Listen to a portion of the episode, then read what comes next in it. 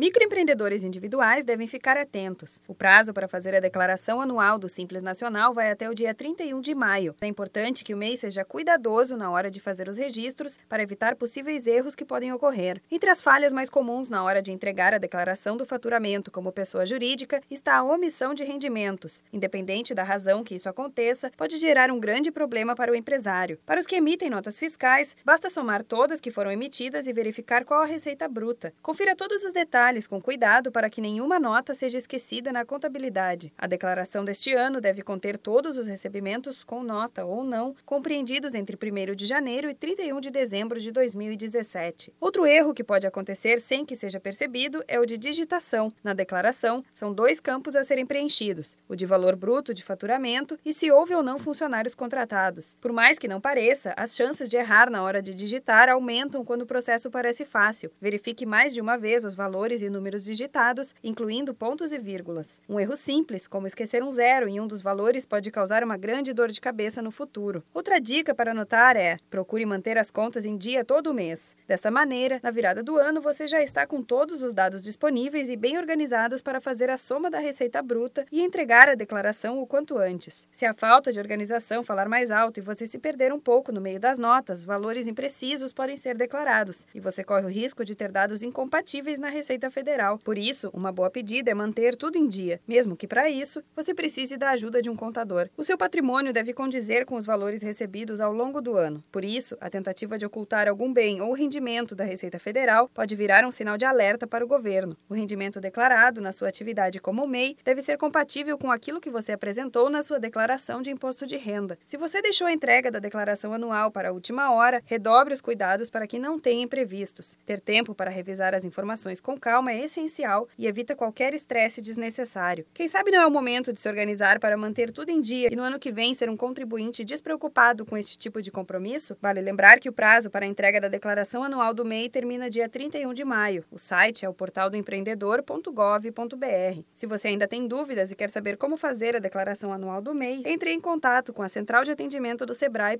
0800 570 0800. Da Padrinho Conteúdo para a Agência Sebrae de Notícias, Renata across your